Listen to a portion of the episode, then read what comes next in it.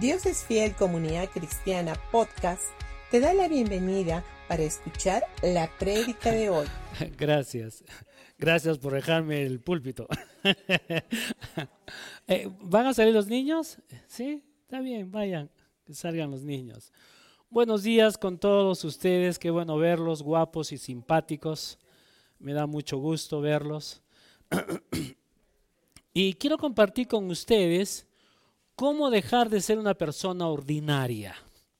¿Se han dado cuenta que a veces, eh, sin darnos cuenta, estamos siendo personas ordinarias, común y corriente como cualquier otra? Y a veces uno puede decir, pero un ratito, pastor, yo no soy ordinario. No, yo, sé, yo sé que tú no eres ordinario. Pero a veces nuestra conducta está siendo ordinaria. ¿Por qué? Porque estamos pensando como los demás piensan. Estamos actuando como los demás piensan. Pero sin embargo, nosotros no deberíamos de ser común y corriente. No deberíamos de ser ordinarios, sino al contrario, nosotros deberíamos de ser extraordinarios. ¿Y qué significa? Es sobresalir. Es marcar la diferencia hacia los demás. Y parte de la visión que nosotros tenemos, la última parte es marca la diferencia. Entonces lo que nosotros tenemos que hacer como iglesia y como creyentes es marcar la diferencia. En cada lugar, en cada sitio que tú te encuentres, no, se, no, no, no reacciones como los demás reaccionan. No te comportes como los demás te comportan. Tú marca la diferencia. La Biblia dice de que tú y yo somos la luz de esta tierra y somos la sal de esta tierra. Entonces, cada vez que hay situaciones eh, difíciles, porque en la vida hay, en el trabajo hay dificultades, sí. Hay complicación, ahorita en nuestro gobierno eh, eh, hay complicaciones, sí. Pero ¿qué sucede si yo en vez de, de hablar bien de mi nación, estoy hablando mal de mi nación. Estoy siendo un ordinario, común y corriente. Ahora, lo que yo tengo que hacer, ah, yo no, ignoro lo que está pasando, no estoy de acuerdo. Pero lo que yo tengo que hacer es ver que a pesar de todo, yo tengo que ver con mis ojos, con mis ojos espirituales que nuestra nación no se va a hundir.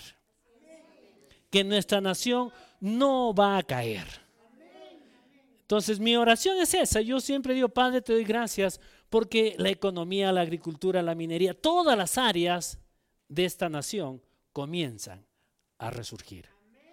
Ahora, no es por los gobernantes, obviamente no estoy de acuerdo, como les digo, pero yo no tengo que ver a mis gobernantes, yo voy a ver que a pesar de todo eso, mi Padre Celestial va a tener que dar la vuelta a todo esto y vamos a quedar mejor. ¿correcto? Pero esto es parte de que nosotros tenemos que dejar de ser ordinarios y comencemos, y comencemos nosotros a ser extraordinarios.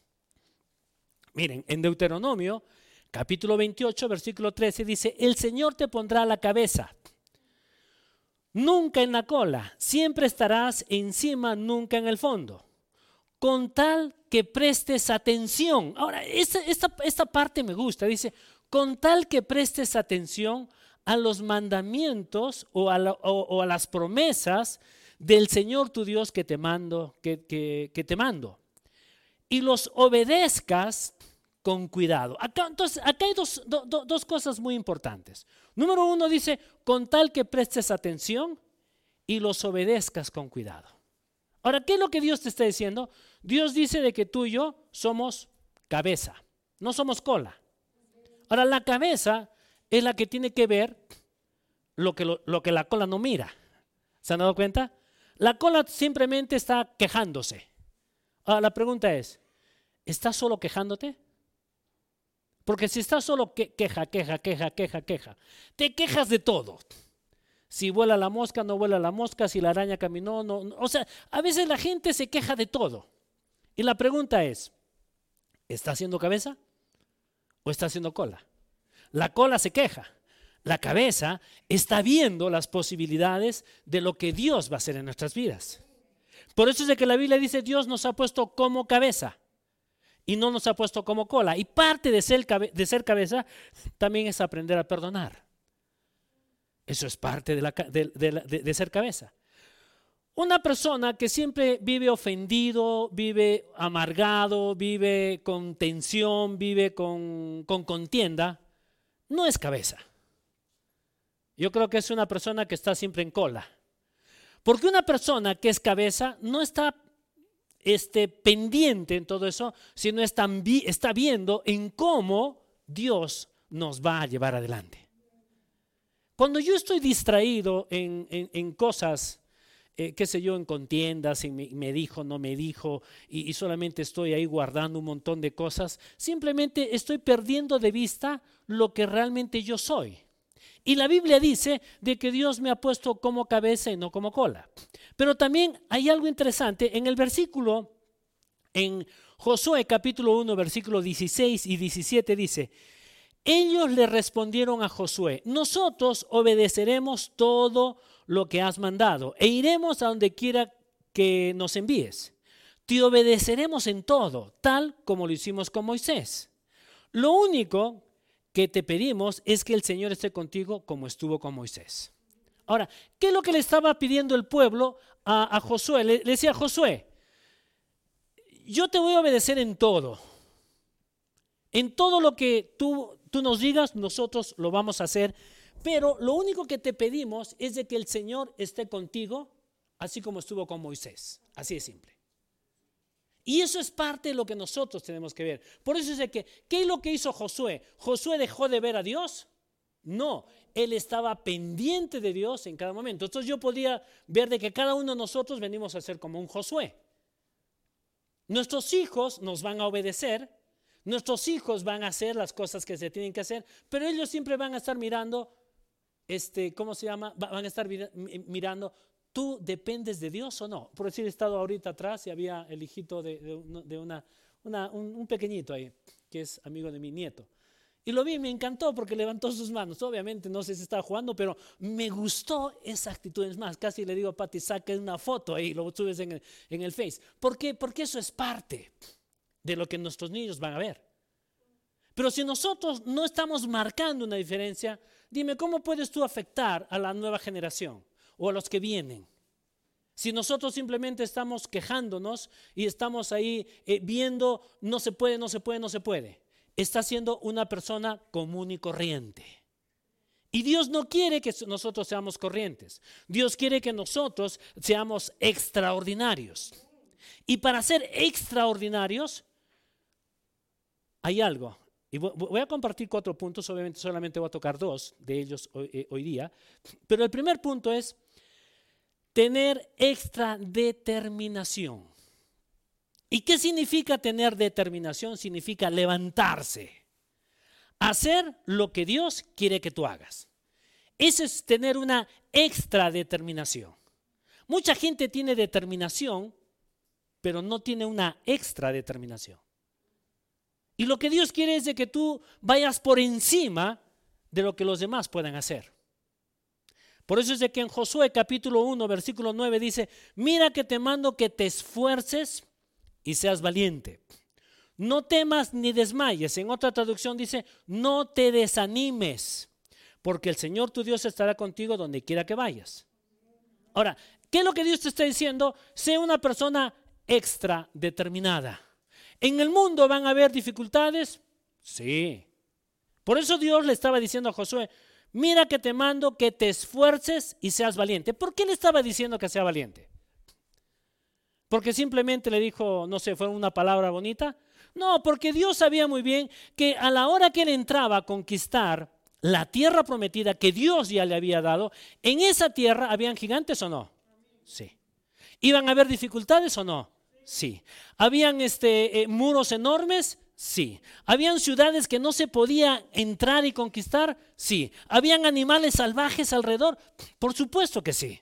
O sea, había varias cosas que aparentemente a los ojos naturales Josué no podía entrar y tomar la tierra prometida. Pero sin embargo, Josué, cuando Dios viene y le dice, Josué, esfuérzate y sé valiente, no temas, ni te desanimes o no te desalientes, es cuando ahí yo creo que Josué dice, ok, veo dificultades en mi vida, pero no me voy a desanimar. Veo dificultades, veo que hay muchos problemas alrededor de nosotros, pero pueblo, no nos vamos a desanimar. Es igual en la familia, ¿no es cierto? En la familia a, veces hay momentos donde, por eso la pandemia, muchos les, les habían reducido el, sueldo, otros les han bajado la mitad, que otros han perdido el trabajo. Pero la pregunta es, ¿qué haces? ¿Te desanimas? No. La Biblia dice, no te desanimes porque yo estoy contigo. ¿Y cómo lo vas a hacer Dios? No te desanimes, solo sigue mirándolo a Él. Miren, cuando nosotros aprendemos a mirar a Dios, Dios se hace cargo de lo que tú lo estás mirando.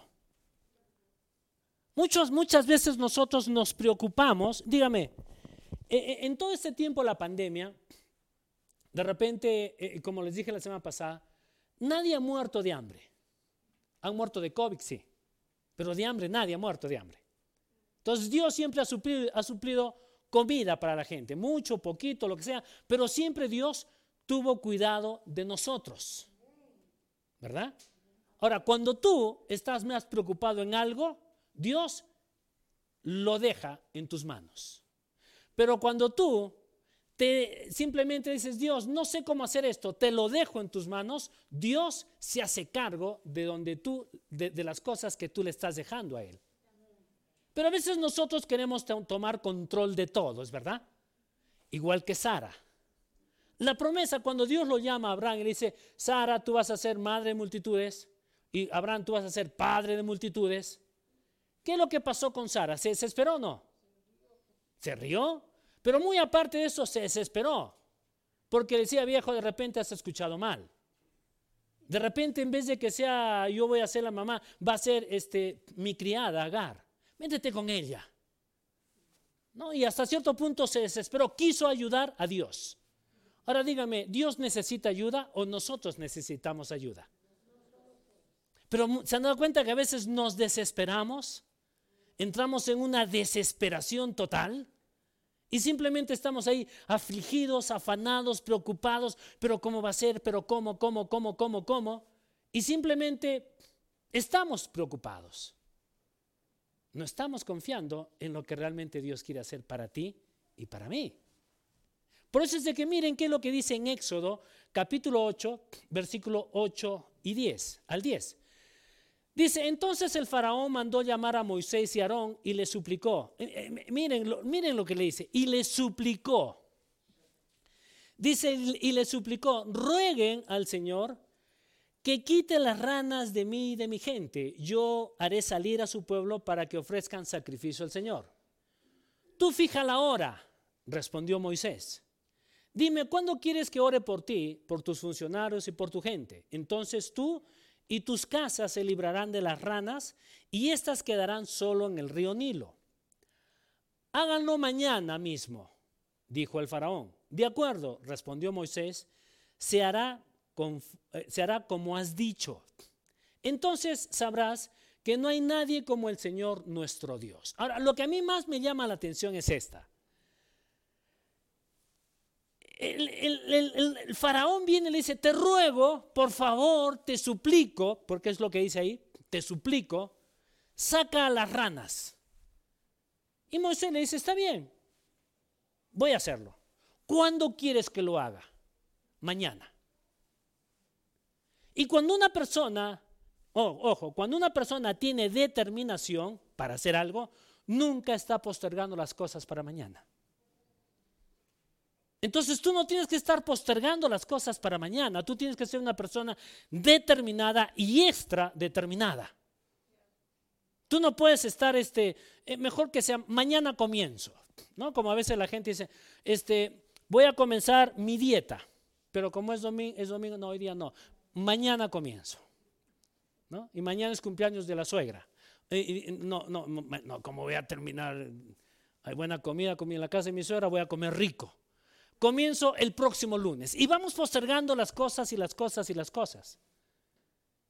Y a veces nosotros tenemos deseos, pero no tenemos determinación. Ahora, donde no hay determinación, no hay crecimiento. Y tampoco puedes ensancharte. Por eso es que nosotros tenemos que tener una extra determinación y hasta cierto punto tú tienes que luchar contigo mismo. Porque tenemos que luchar con, nosotros, con nosotros mismos.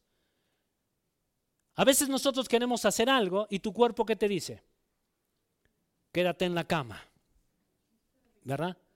Quédate ahí.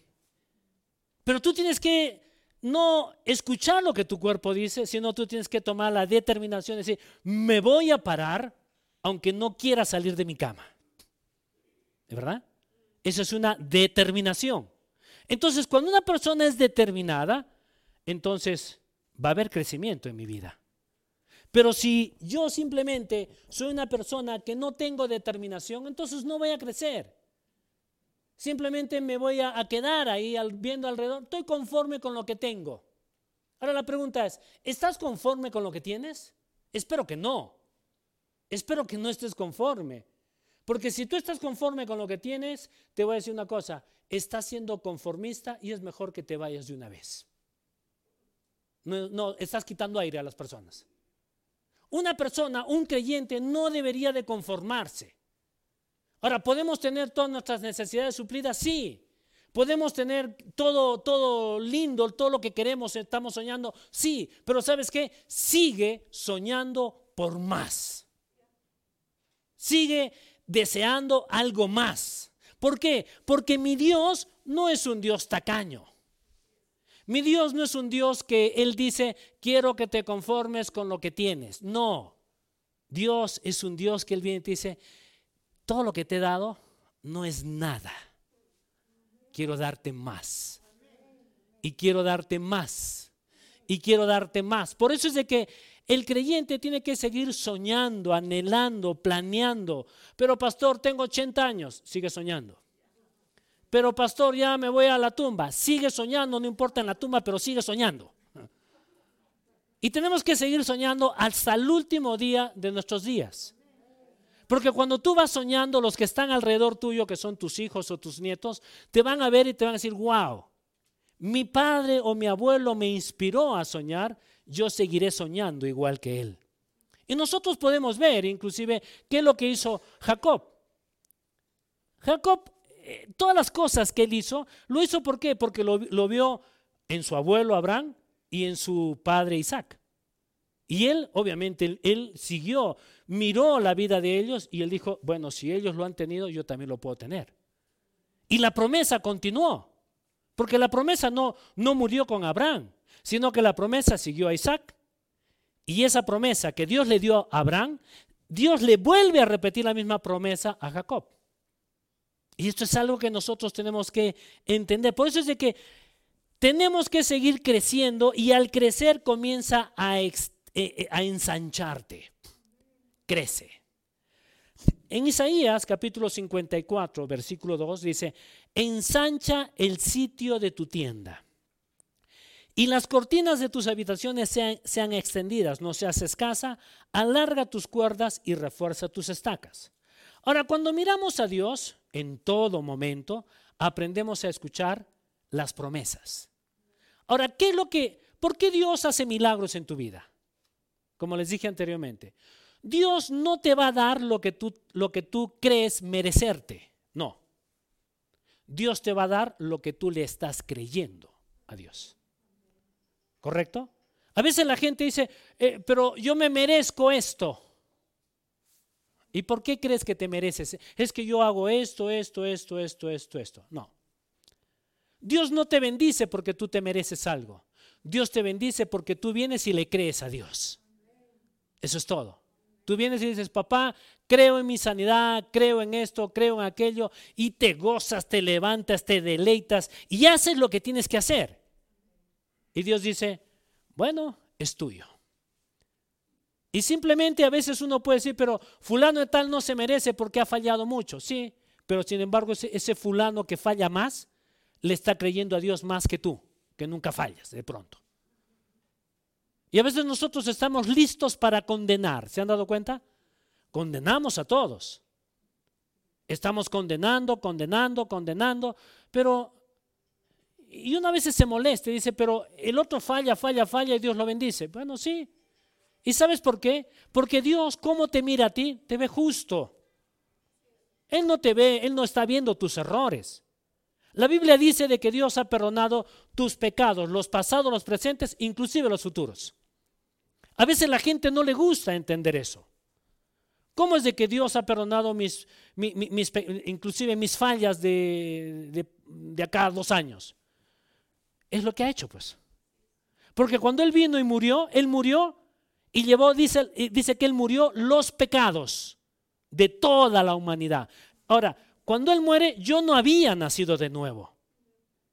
Es más, ni siquiera venía, yo eh, eh, este, había venido acá a la tierra. Pero Jesús ya pensó en mí. Y mis pecados, Él los llevó en la cruz. Los de ayer, los de hoy día y los de mañana. Ahora, ¿es una licencia para pecar? No es una licencia para pecar. Al contrario, cuando tú sabes de que eres justo y Dios te, ve como justo, tú no quieres pecar, tú no quieres fallar, tú no quieres este, ir haciendo cosas indebidas. Al contrario, tú quieres agradarle cada vez más a Dios. Es así, es igual, ¿no? E, este, antes de que nosotros naciéramos de nuevo, teníamos un esposo. Ese esposo era el diablo. Estábamos, obviamente, era un tirano y vivíamos bajo la ley. Y la ley, ¿qué es lo que hacía? Solamente te exigía, exigía, exigía, exigía, exigía. Haz esto, haz esto, haz esto, haz esto, haz esto, para ver si, te, si logras ganarte la salvación. Eso es lo, lo, que era la ley. Cuando Jesús viene y muere, la Biblia dice que él, él fue el fin de la ley y fue el inicio de la gracia. ¿Correcto? Entonces yo nazco de nuevo y automáticamente estoy muriendo a ese esposo malo y tirano, y ahora tengo un nuevo esposo amoroso que ha muerto por ti, ha muerto por mí, nos ha dado todas las cosas y Él está pendiente de ti. ¿Te das cuenta? Ahora dígame, cuando tú tienes un esposo o una esposa que te ama, que te cuida, que está contigo, ¿serías capaz de sacarle la vuelta?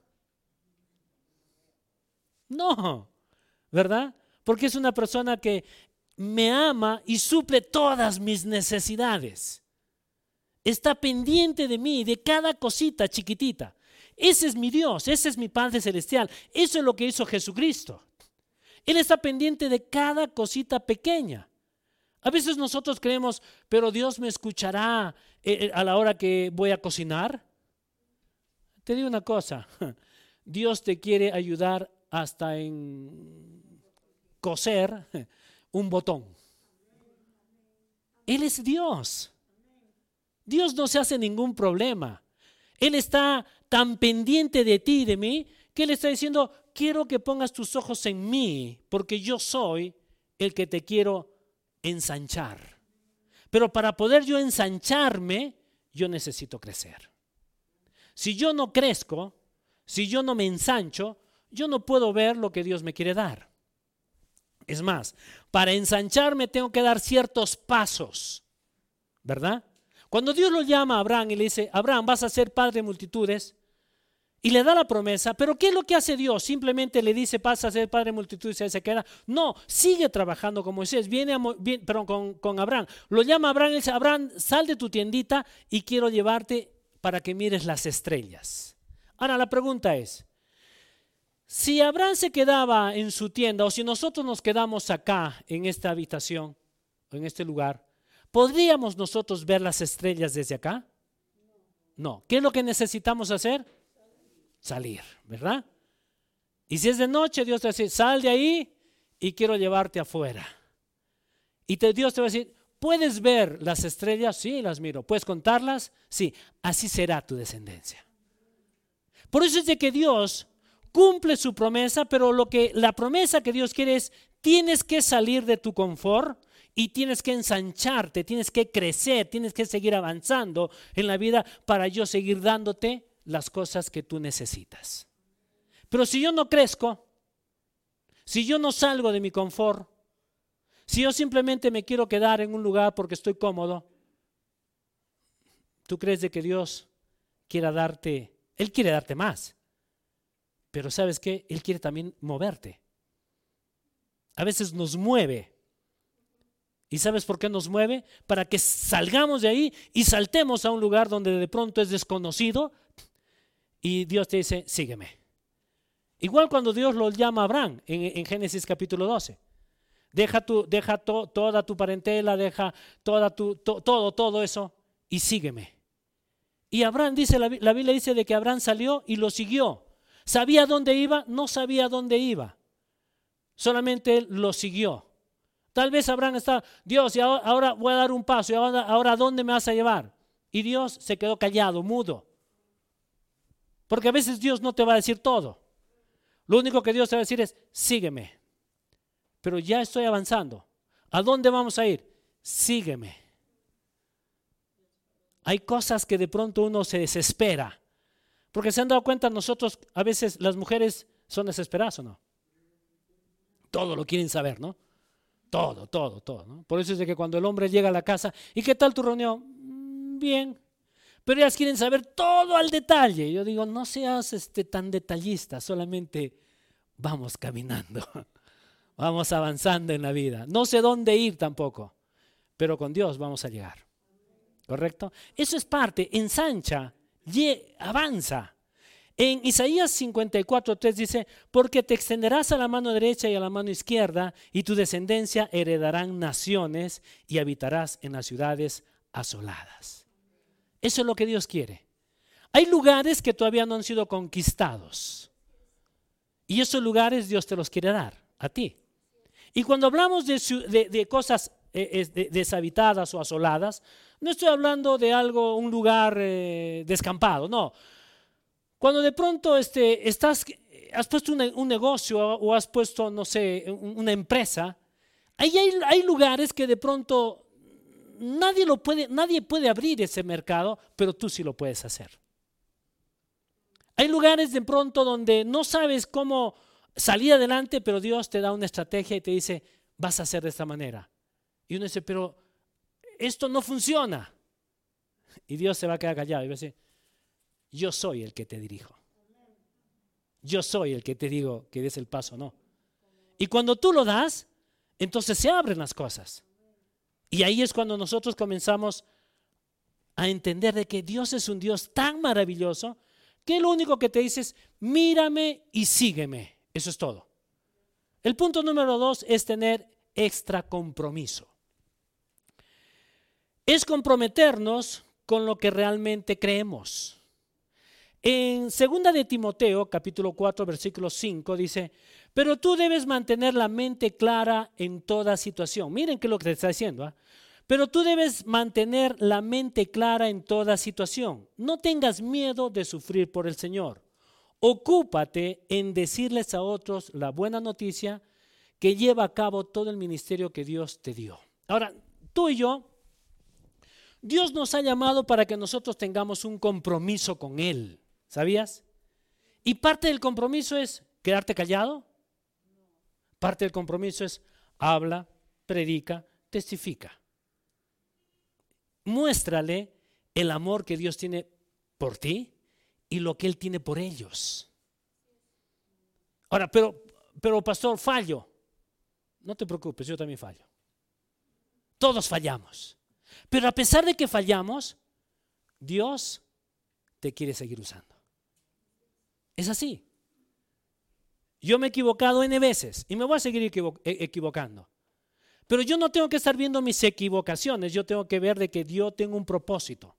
Que a pesar de que me equivoco, puedo reconocer y pedir perdón y seguir avanzando en la vida. Pero que tengo que mostrar a mi Padre Celestial y tengo que mostrar lo que Jesús ha hecho en mí y lo que Jesús puede hacer en la vida de ustedes, sí. Por eso es de que si nosotros nos gusta este, hablar de matrimonios, mi esposo y yo, ¿Por qué? Porque fallamos. Nos casamos y a los siete meses ella se molestó conmigo, yo no sé por qué. No, pero al final este, no, nos separamos. Ahora, si Dios pudo hacer un, un milagro en nuestro matrimonio, Dios lo puede hacer con cualquier persona. ¿Se dan cuenta? Por eso es de que hemos fallado, sí, pero voy a testificar de lo, que, de lo, que, Dios ha hecho en mi vida.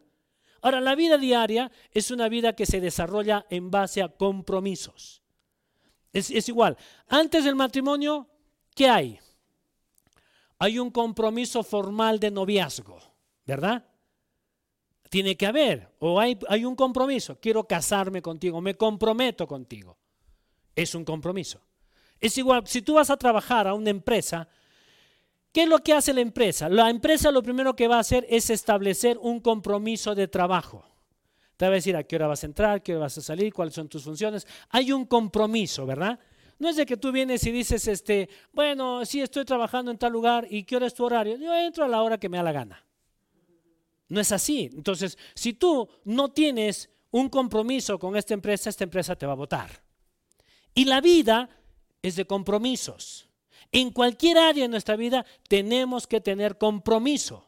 En el área espiritual es necesario tener un compromiso con Dios y es un compromiso serio y cuando nosotros tenemos un compromiso con el Señor, ¿sabías de que Dios quiere bendecir tu vida en todas las cosas que hagas porque Él también tiene un compromiso contigo? Pero a veces nosotros solo queremos el compromiso de Él, pero yo no quiero un compromiso contigo. Y Dios dice, no, necesitamos tener un compromiso tuyo. Pues de que todo creyente capaz de hacer un compromiso, hasta cierto punto nosotros nos vamos a beneficiar. ¿Y cómo nos beneficiamos? El compromiso con Dios nos da fuerza para dar testimonio.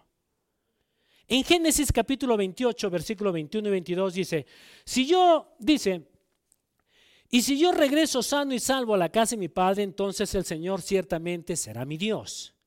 Y esta piedra que levanté como columna conmemorativa, será un lugar de adoración a Dios. Y yo le daré a Dios una décima parte de todo lo que Él me dé. Ahora, Jacob aquí estaba hablando de un compromiso, pero no estaba haciendo un compromiso a la ligera, sino que él estaba haciendo un compromiso personal y profundo con Dios. Era un compromiso de fidelidad a Dios. Ahora, nosotros conocemos la historia. Jacob sale huyendo obviamente la casa de su padre porque lo había engañado a su hermano Esaú. Y a la hora que sale huyendo, porque su hermano Esaú estaba molestísimo, quería matarlo, él sale huyendo y de pronto llega a un lugar y donde él llega a ese lugar y hace un compromiso con Dios. Y le dice, si yo regreso sano y salvo a la casa de mi padre, entonces tú serás mi Dios y yo, tú, serás mi Dios, le dice, ¿no? Entonces, él hizo un compromiso. Ahora, y no solamente hizo un compromiso, sino hizo un compromiso de también ser fiel a Dios. Ahora, donde estaba dirigiéndose Jacob, él se estaba dirigiendo a una tierra donde esta gente era pagana. Era gente que no, no creían en el Dios que él creía. Esta gente tenía sus propios dioses, tenían sus propios principios. Ellos creían de que sus dioses eh, no sé, su dios becerro, eh, eh, la diosa cera y todo esto, ellos creían de que este, esos dioses los bendecían. Sin embargo, Jacob sabía muy bien quién era el que bendecía. ¿Por qué? Porque lo había visto esto anteriormente con, con su abuelo y con su padre. Él sabía muy bien que Dios, el Dios verdadero, es el que bendice. Y él tomó la decisión, él dijo, yo voy a hacer un compromiso. Hago un compromiso con él. Y no solamente eso, sino que él aprendió a dar un excelente testimonio. Nosotros conocemos la historia. Cuando llega a ese lugar, la conoce a Raquel, a la hija de Labán, a la segunda hija de Labán. Y viene Jacob y dice, este, casi suegro, porque todavía no era su suegro, le dice, quiero que me des a, tu segunda hija. Estoy locamente enamorado por ella. Y Labán le dice, está muy bien, ¿quieres casarte con mi hija? Sí, trabaja siete años por ella. Y Labán va y trabaja. Y después de que trabaja los siete años, en la noche de boda, este Labán lo engaña. En vez de darle a la hija que él quería, le da a la mayor, a Lea. Por eso es de que Jacob al día siguiente, yo creo que se despierta y mira y dice, ¿qué es esto? Me han engañado.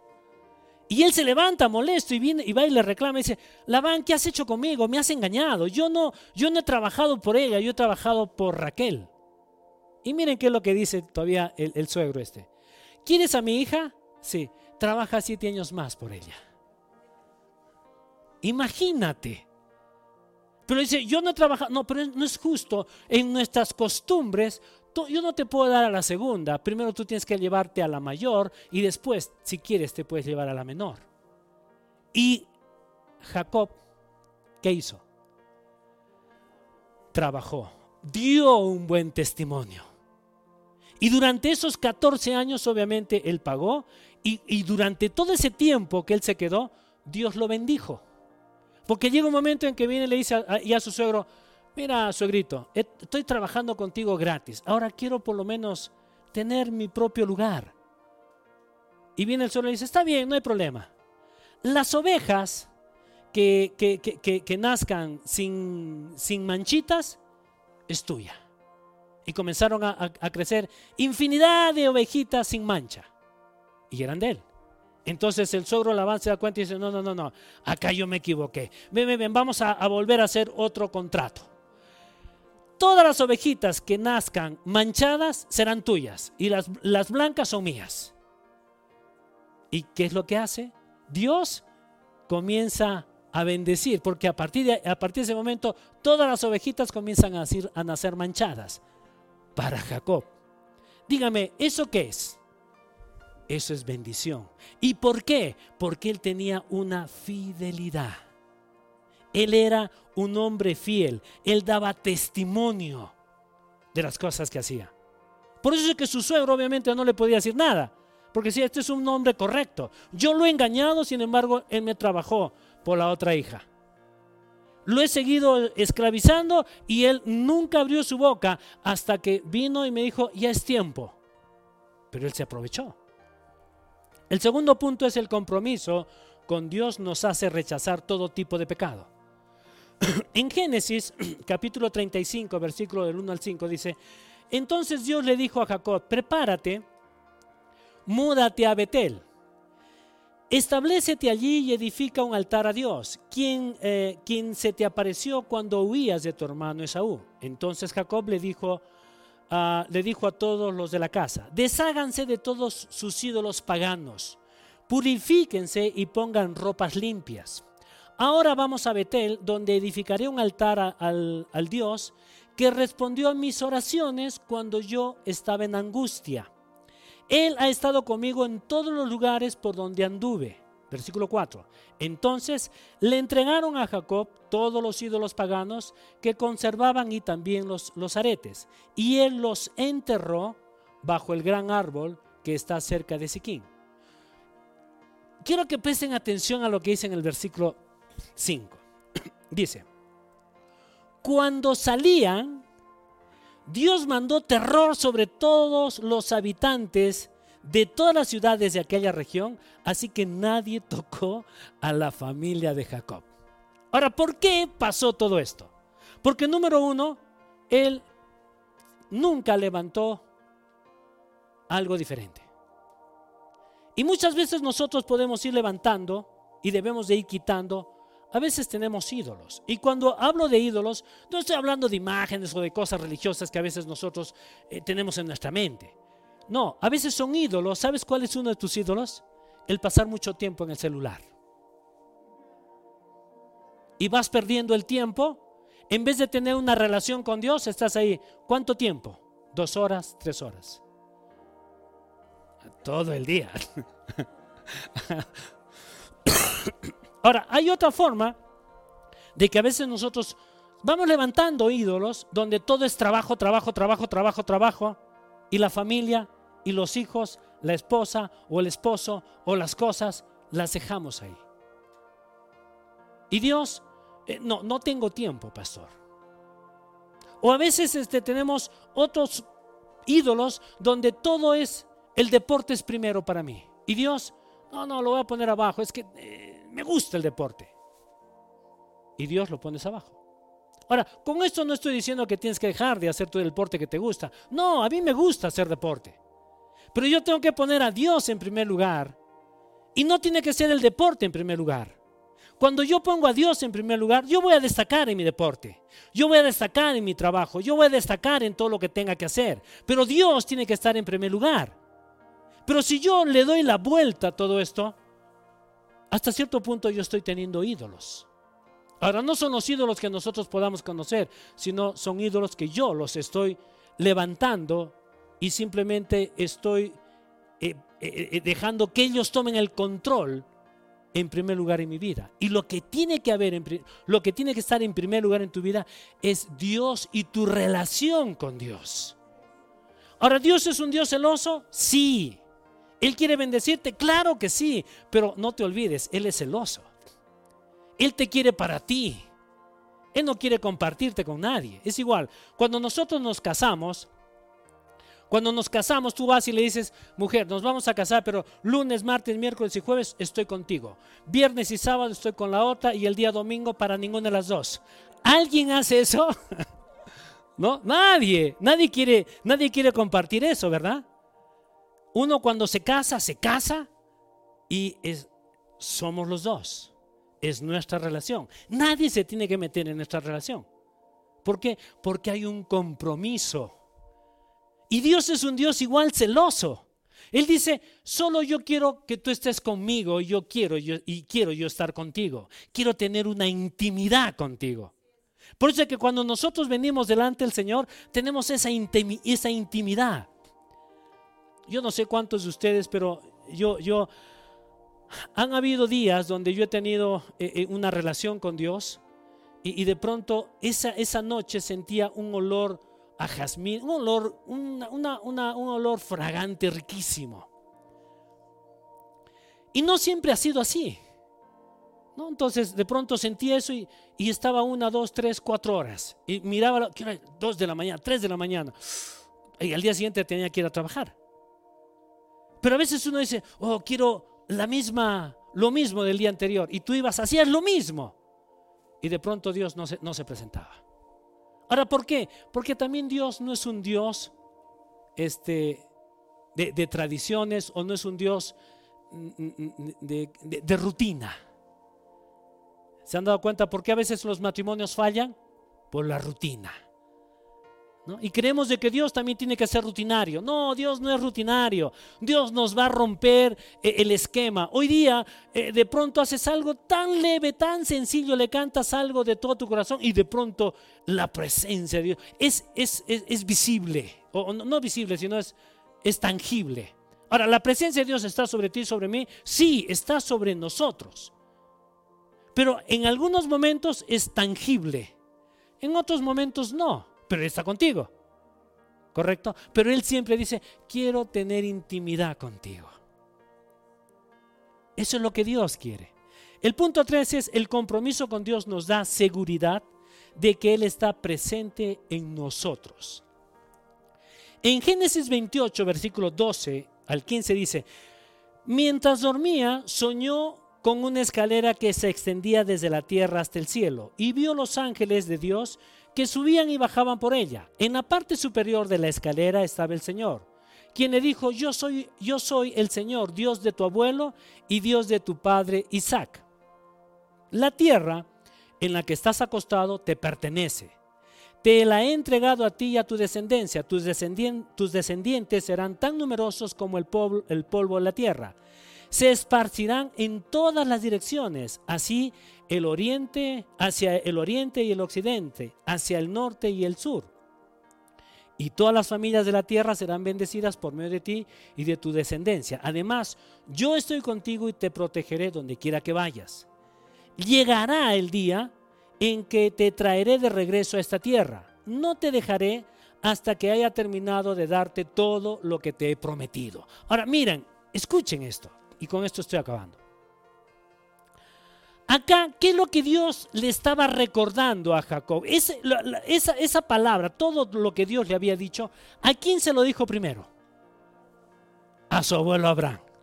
¿A quién se lo repitió segunda, en, en segunda oportunidad? A Isaac. Y ahora al nieto le está diciendo, todo esto yo te lo he dado. Ahora, cuando Dios te da algo, Él no te lo quita. Entonces tú tienes que saber de que tú y yo tenemos una tierra prometida. Pero tú eres el que eliges tu tierra. Así como Josué y Caleb. Cuando Caleb ya estaba, estaban a punto de entrar ya a la tierra, ¿qué es lo que hace Caleb? Viene, viene Caleb donde Josué le dice, Josué, quiero que me des esas montañas. Y Josué le dice esto, Caleb, allá hay gigantes. Y Caleb le dice, no te preocupes, las mismas fuerzas que tenía hace 40 años las sigo teniendo. Yo le pedí esto a, a, Moisés y él me lo dio. Por respeto, hasta cierto punto le está diciendo, eso es mío. Y permíteme ir y tomar lo que yo quiero. Escúcheme. Dios te ha dado a ti y a mí una tierra prometida. Tú eliges la tierra. No le eches la culpa a otra persona. Tú, eliges tu tierra.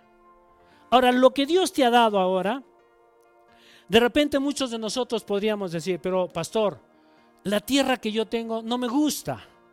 Puede ser. Pero ¿sabes qué? Tú puedes cambiarla.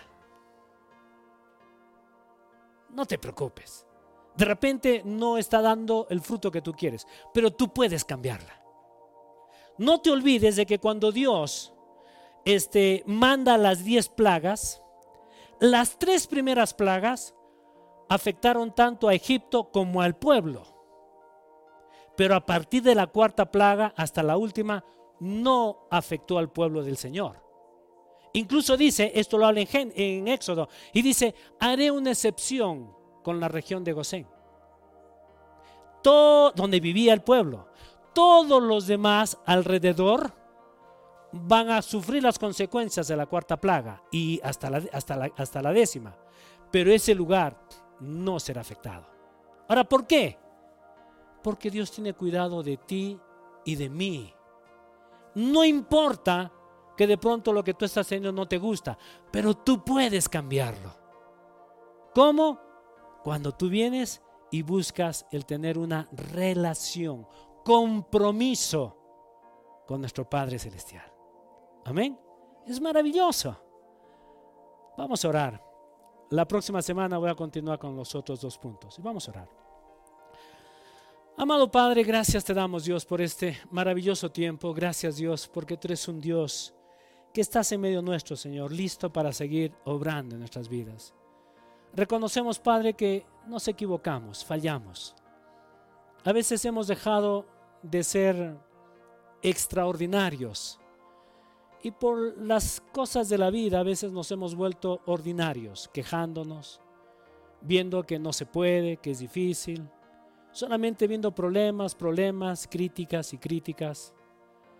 Y hemos dejado, hemos perdido de vista realmente lo que nosotros somos, que somos hijos tuyos, que somos justos, que nos podemos equivocar, pero tú estás en medio nuestro. Te damos gracias, Padre porque en este día, Señor, vengo delante tuyo y, me cedo a ti, Señor. Te doy gracias porque tomo estos dos primeros pasos, determinación y tomo el, otro que es compromiso. Determinación, una extra determinación y un compromiso de mirarte y de buscarte siempre porque tú eres mi fuente. Te doy gracias. En el nombre de Cristo